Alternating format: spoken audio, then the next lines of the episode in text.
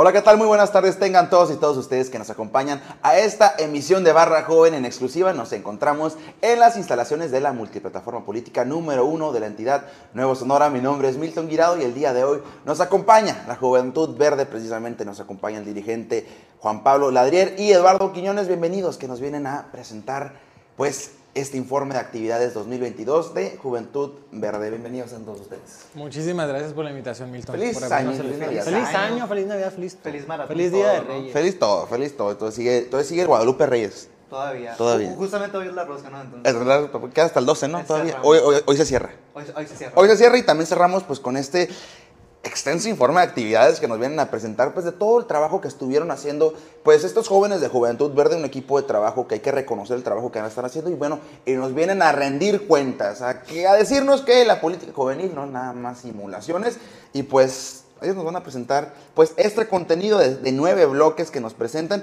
y primero que nada voy a- pedirle a mi equipo de producción que nos pongan ahí el equipo de trabajo de Juventud Verde para conocerlos un poquito más. Ya los conocemos aquí, han estado, han estado prácticamente todos aquí en Barra Joven, pero bueno, para presentarles un poquito y tenemos al equipo de trabajo, igual eh, Juan Pablo, si nos quieres pues comentar un poquito acerca de eso.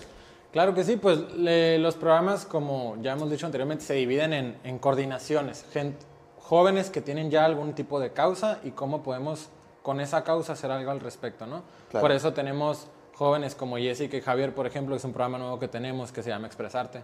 También tenemos Fabiola y Daniela, que son las encargadas de los programas sociales, y Eduardo y, y Gerardo, el Michelin, que se encargan por más que nada de la parte como ambiental, ¿no? Entonces, el equipo de trabajo se conforma por personas que se involucran tanto en la ejecución como en la planeación y metodología de los programas, el fondo, que esté bien hecho el programa.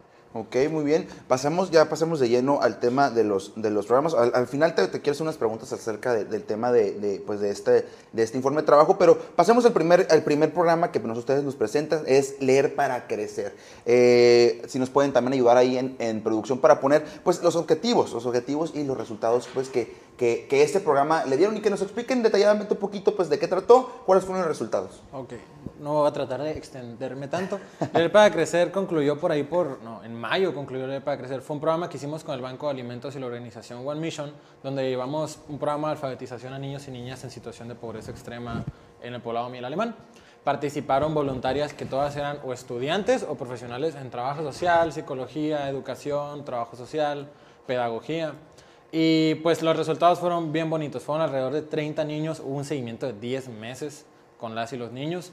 Y el resultado fue un promedio por grupo de 20% de mejora cada 2-3 meses, dependiendo de cuándo sea la evaluación, en sus habilidades de lectoescritura. Recordando rápido que una persona que no sabe escribir, ya cuando está en una etapa adulta, está condenada lamentablemente a vivir en una situación de pobreza extrema, ¿no? Entonces, ese fue leer para crecer como tal.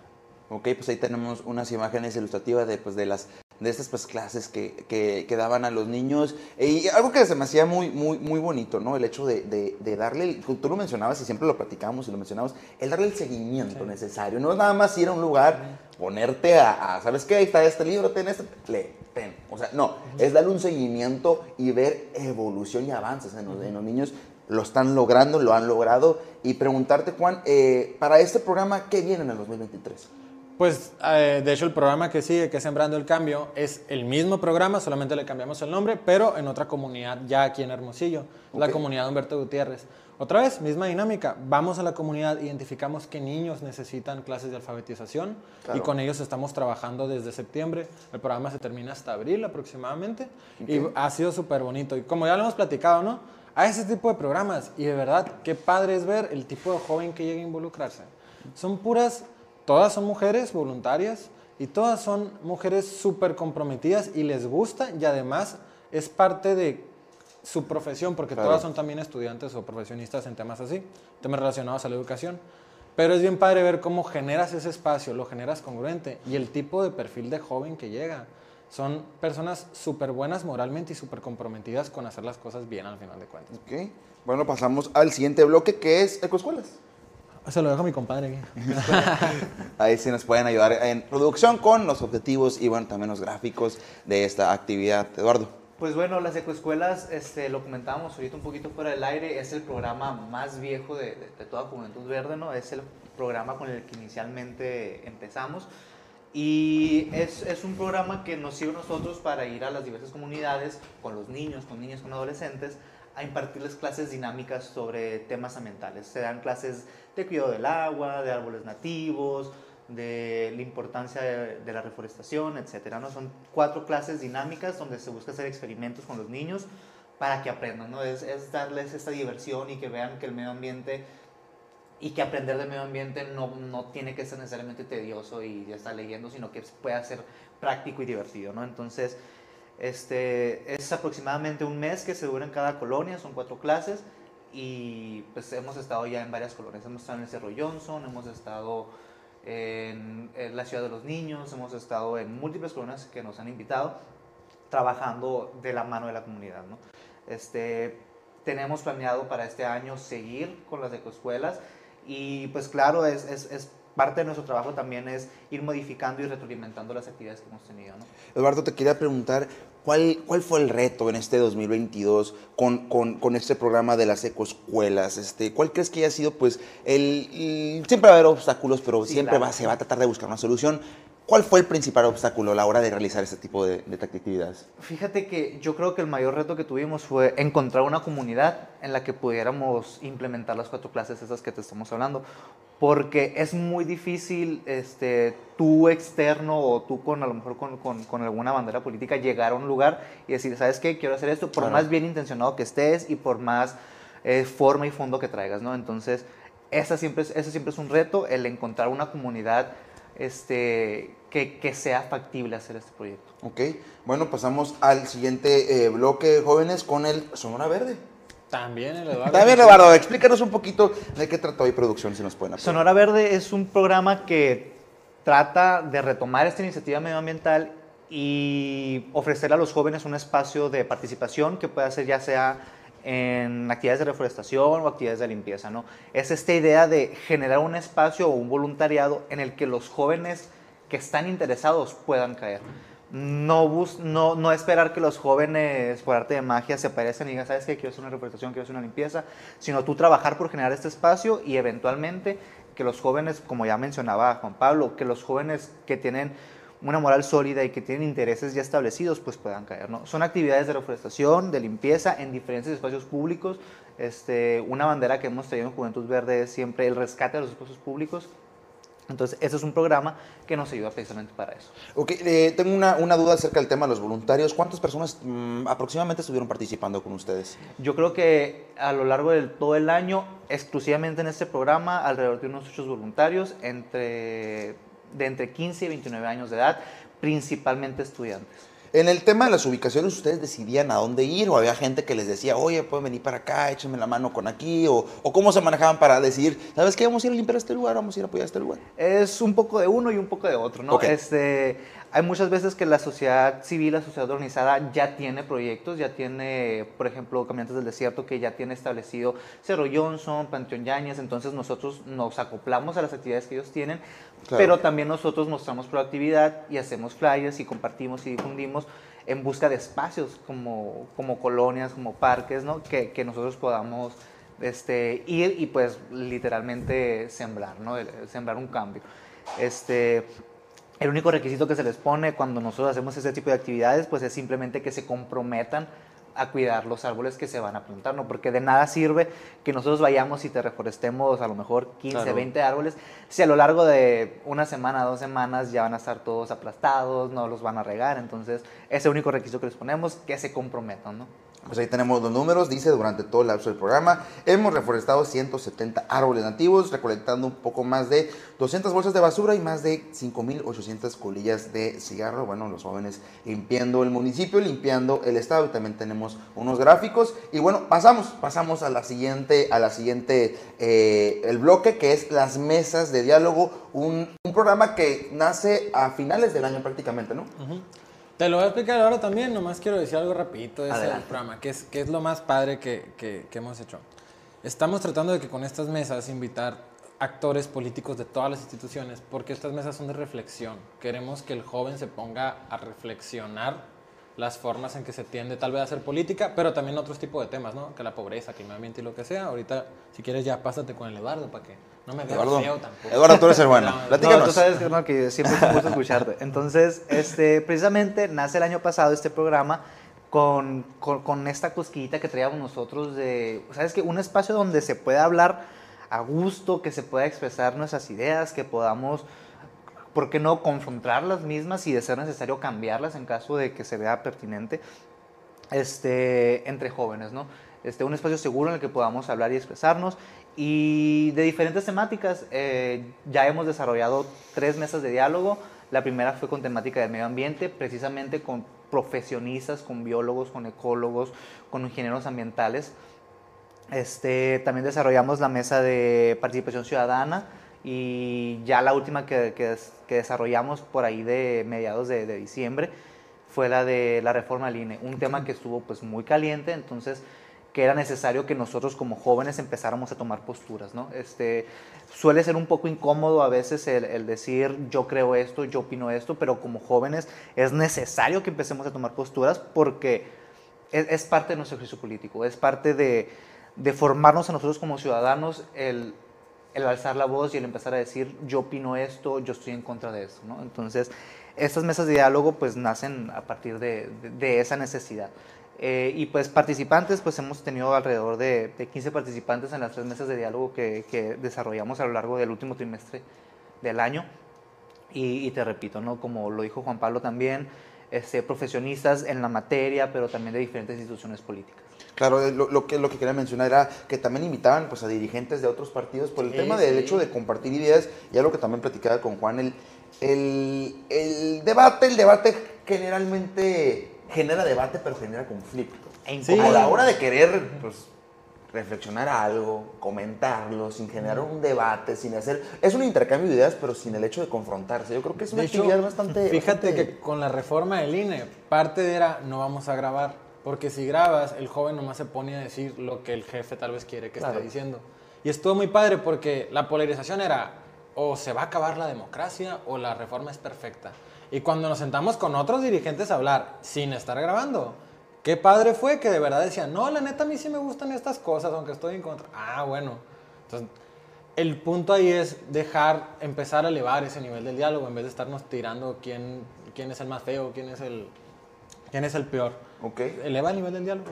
Y y, eh, lo que le querías preguntar, ¿qué viene para este? Es un, es un ejercicio que se me hace bastante interesante. Este, para este 2023, ¿se va a seguir haciendo? ¿Se va a seguir retomando? ¿Se va a, refor- se va a reforzar? ¿Qué tiene planeado para, para Sí, este el año? punto, el punto es seguirlo haciendo. De hecho, las primeras tres fueron como empezar el programa, pero el IE nos, nos prestó su espacio la última vez. Y yo creo que el tema aquí fuera precisamente seguir, continuar y pues todo el semestre, incluso siguiendo colaborando con el IE, pero también siguiendo invitando a las diferentes fuerzas políticas que existen para seguir dialogando.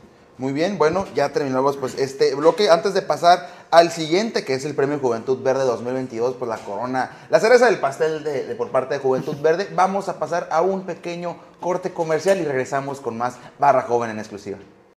Ya estamos de regreso en Barra Joven en exclusiva, donde tenemos de invitado a Juventud Verde, Juan Pablo Ladrier y Eduardo Quiñones, que nos vienen a presentar pues, este informe de trabajo de actividades del 2022. Y antes de pasar a corte, pues ya hemos concluido el tema de las mesas de trabajo realizadas por Juventud Verde y nos pasamos, nos pasamos, como lo mencioné, a la cereza del pastel, un premio digno de reconocerse por el- la metodología en la que se hizo, las condiciones en las que se hizo también y bueno, los premios y los resultados que se dieron con el Premio Juventud Verde 2022. ¿Eduardo?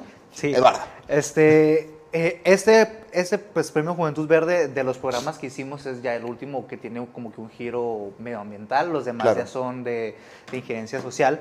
Entonces, este, este premio igual nació el, el año pasado de esta inquietud de, de reconocer el hecho de que no estamos nomás nosotros haciendo algo por el medio ambiente, no, que no es Juventud Verde en exclusiva contra el medio ambiente, no, o sea, allá afuera hay muchísimos, muchísimos jóvenes de preparatoria, de universidad, que ya se dedican a hacer labor científica en materia de medio ambiente, ¿no?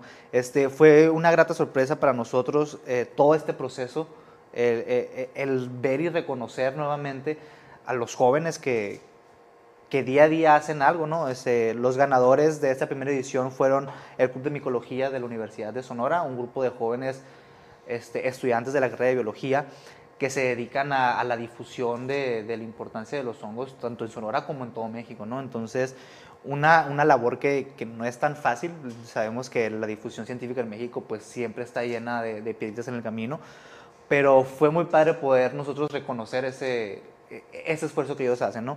Este, el segundo lugar se lo llevó APSIA, un, pues también un grupo de jóvenes que se dedica al rescate y al estudio de los manglares para allá, para la zona de Quino, y reiteramos que son jóvenes sumamente capaces, sumamente comprometidos, porque no solamente tienen es este sentido de, conocimiento técnico, biológico que se requiere para hacer este tipo de trabajos, sino que tienen la moral, ¿no? Y tienen, tienen mente y corazón, ¿no? Así nos referíamos nosotros durante todo este proceso.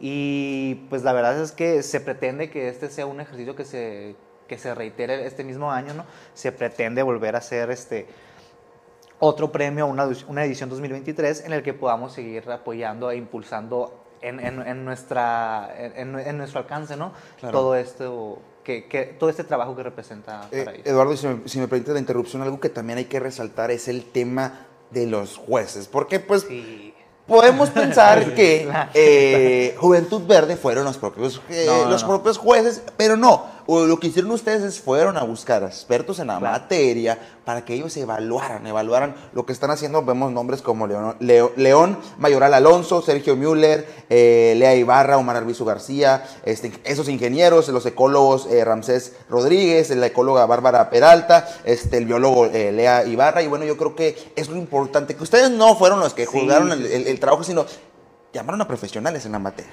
Claro, así es como, así es como creemos se debería de hacer toda, toda evaluación, ¿no? Cuando se, cuando se lanza este tipo de convocatorias. Lo repito, tú ya lo dijiste, es excelente. Nosotros no fuimos quienes metieron cuchara, nosotros simplemente sacamos la convocatoria y ofrecimos el espacio. Claro. Pero fueron ellos este, los que deliberaron los ganadores de primero y segundo lugar. Gente, jueces, este, hombres y mujeres sumamente capaces que que fue un verdadero deleite escucharlos, porque uno por fuera tiene una perspectiva de quién pudiera ganar, claro, que tiene, o sea, pero ya al escuchar ellos decir, es que a este le hace falta más eh, rigurosidad técnica, es que a este le hace falta más este, eh, periodicidad, es que a este le hace falta esto y esto y esto, es, es ahora sí escuchar a los profesionales debatir y hablar y eso como persona que aspira, ¿no? O sea, que se hagan bien ese tipo de programas, pues es sumamente gratificante y te nutre como no tienes una idea. 2023 vamos a tener el premio Juventud Verde. Así es, esperamos. El Eduardo, neta, salió Yo enamorado de lo que le sigue. Enamorado. De, de, verdad salió con los ojos brillando, me acuerdo. Eh, pero sí, claro, la intención es volverlo a hacer, incluso si se puede más grande. Ya vimos que fue algo que se hizo muy bien. Vimos que algo que le encantó a los jueces que se hiciera y le encantó a los participantes que nunca están en ese tipo de espacios poder, poder estar en ese sí, tipo y, y recalcar también un poco que si bien participaron principalmente gente de aquí de Hermosillo, también se tuvo registros de Nogales y de Guatabampo. Ok, muy bien pues ahí está, ahí los resultados del premio Juventud Verde, como lo mencioné, pues un, premio, pues hay que ponerle atención, hay que ponerle más reflector porque pues se está, se está reconociendo, se está premiando a personas que tienen intenciones positivas con el tema de la agenda verde en el Estado. Y bueno, pasamos al siguiente bloque. Juan Pablo, sembrando el cambio, sembrando el cambio, pues platícanos. No me voy a meter de más porque ya lo platiqué ahorita. Es, es el mismo programa que Leer para Crecer, nomás que lo estamos haciendo aquí en Hermosillo, en la comunidad Humberto Gutiérrez. Son voluntarias, educadoras o, o licenciadas eh, eh, en trabajo social o educación, donde estamos llevando regularización y alfabetización a niñas y niños en situación de pobreza extrema. Nos, Y a mí a veces, fíjate, una vez, hace poquito, había gente que creía que ya no había analfabetismo en México, porque hay bandera blanca, según yo. Claro que el problema del alfabetismo es muy reducido en México, el porcentaje es mínimo a un nivel de otras problemáticas, pero hoy en día te sigues encontrando en muchas colonias este problema. Entonces, parte de esto era cómo llevamos, cómo generamos un espacio social donde personas ya interesadas en el tema de la pobreza puedan hacer genuinamente algo por ella, y de ahí también se vio salió sembrando el cambio al final de cuentas. Excelente, bueno, pues ahí tenemos también pues ya el objetivo, la duración y bueno, lo- los voluntarios que estuvieron participando pues en Sembrando el Cambio. Bueno, pasamos al siguiente bloque que es Expresar.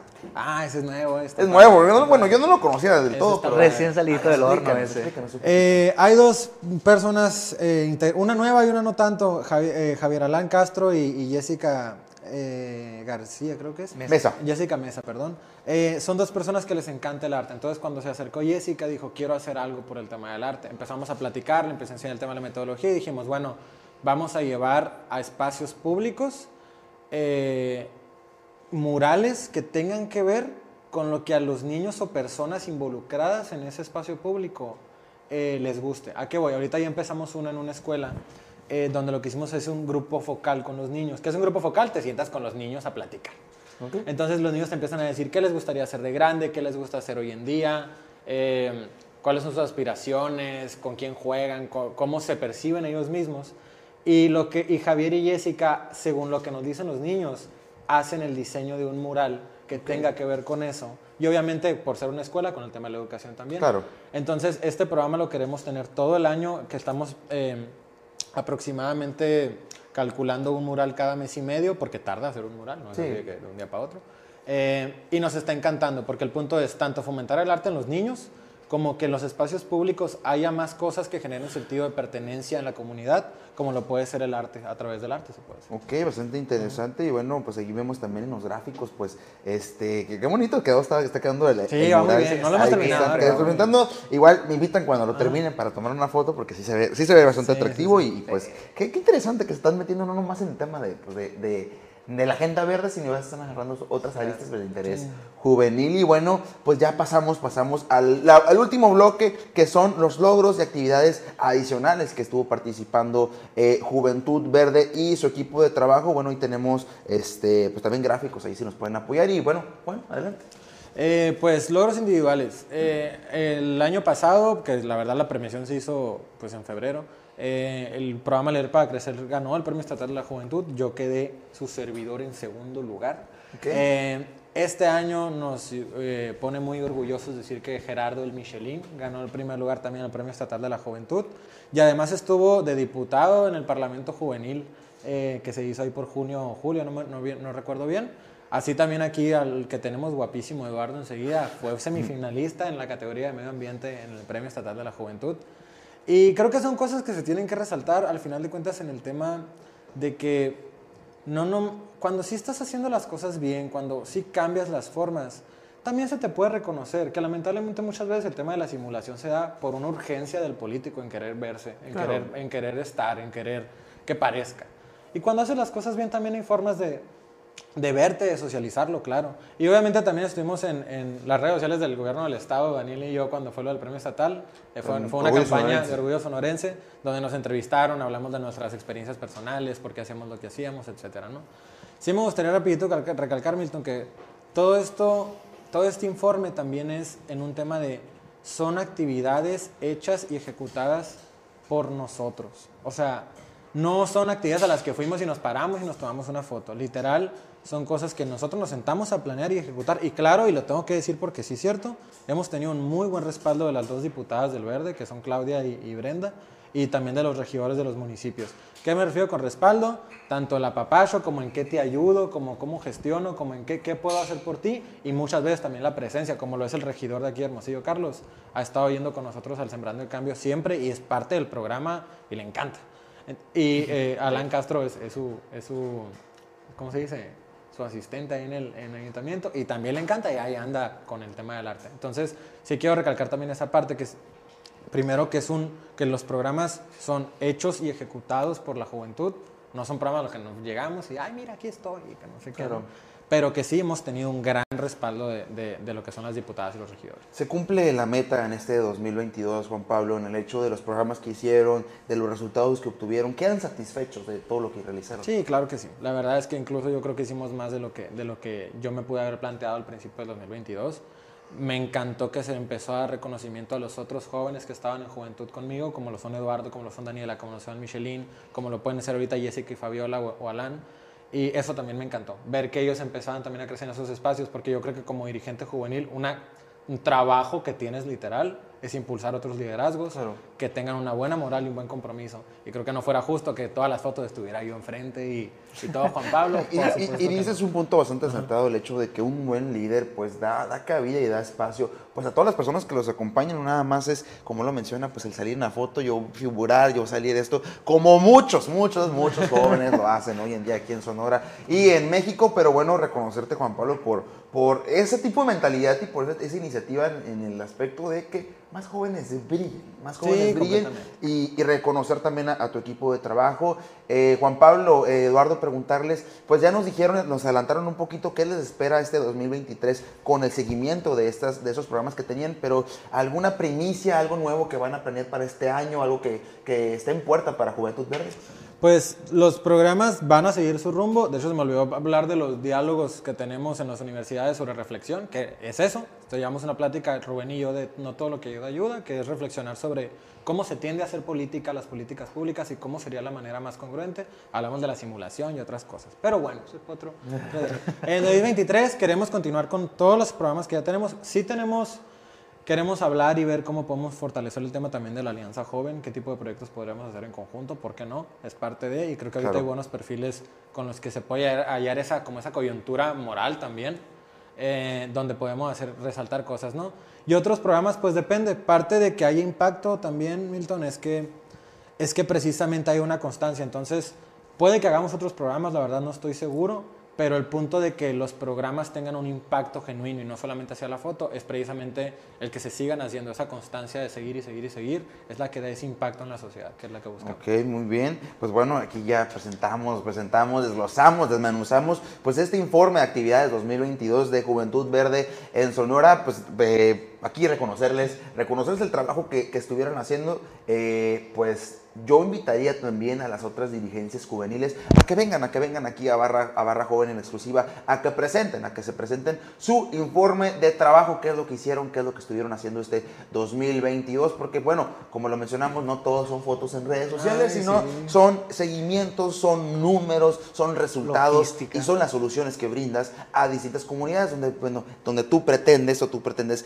involucrarte y bueno, este, creo, creo, creo y quiero imaginarme que sí, que todas las dirigencias juveniles van a querer venir a platicarnos qué fue lo que hicieron en el año pasado, pero bueno, aquí dejo la, invitación abierta. Y bueno, Juan Pablo, Eduardo, agradecerles que hayan aceptado esta invitación aquí en, en Barra Joven en exclusiva, pues tuvimos en exclusiva este informe de actividades 2022 de Juventud Verde, felicitarlos de nueva cuenta por ese trabajo. Decirles que voy a ser la principal persona que les voy a estar recordando este 2023, que dupliquen, que dupliquen ese trabajo porque están dando un cambio, se está haciendo un cambio en las juventudes, que poco a poco no es un cambio inmediato, pero es un cambio que a largo plazo va a venir a beneficiar a estos jóvenes y pues reconocerlo, reconocerlo, este, felicitarlos y espero que este año sea de trabajo incluso el doble, si se puede el triple y si se puede pues hasta sí más. sí sí claro muchísimas gracias por el espacio también y por invitarnos ¿eh? Se agradece siempre el espacio. Aquí siempre tienen su casa en Nuevo Sonora y en Barra Joven. Y bueno, nosotros también agradecemos a todas las personas que estuvieron siguiéndonos a través de las redes sociales, como también a nuestro gran equipo de trabajo, que sin ellos no sería posible. Luis, te quiero mucho, perdón por tantas imágenes el día de hoy, pero bueno. También agradecemos a nuestro director Beliceno Guirado. Mi nombre es Milton Guirado y nosotros nos vemos en una edición más de Barra Joven. Muchas gracias.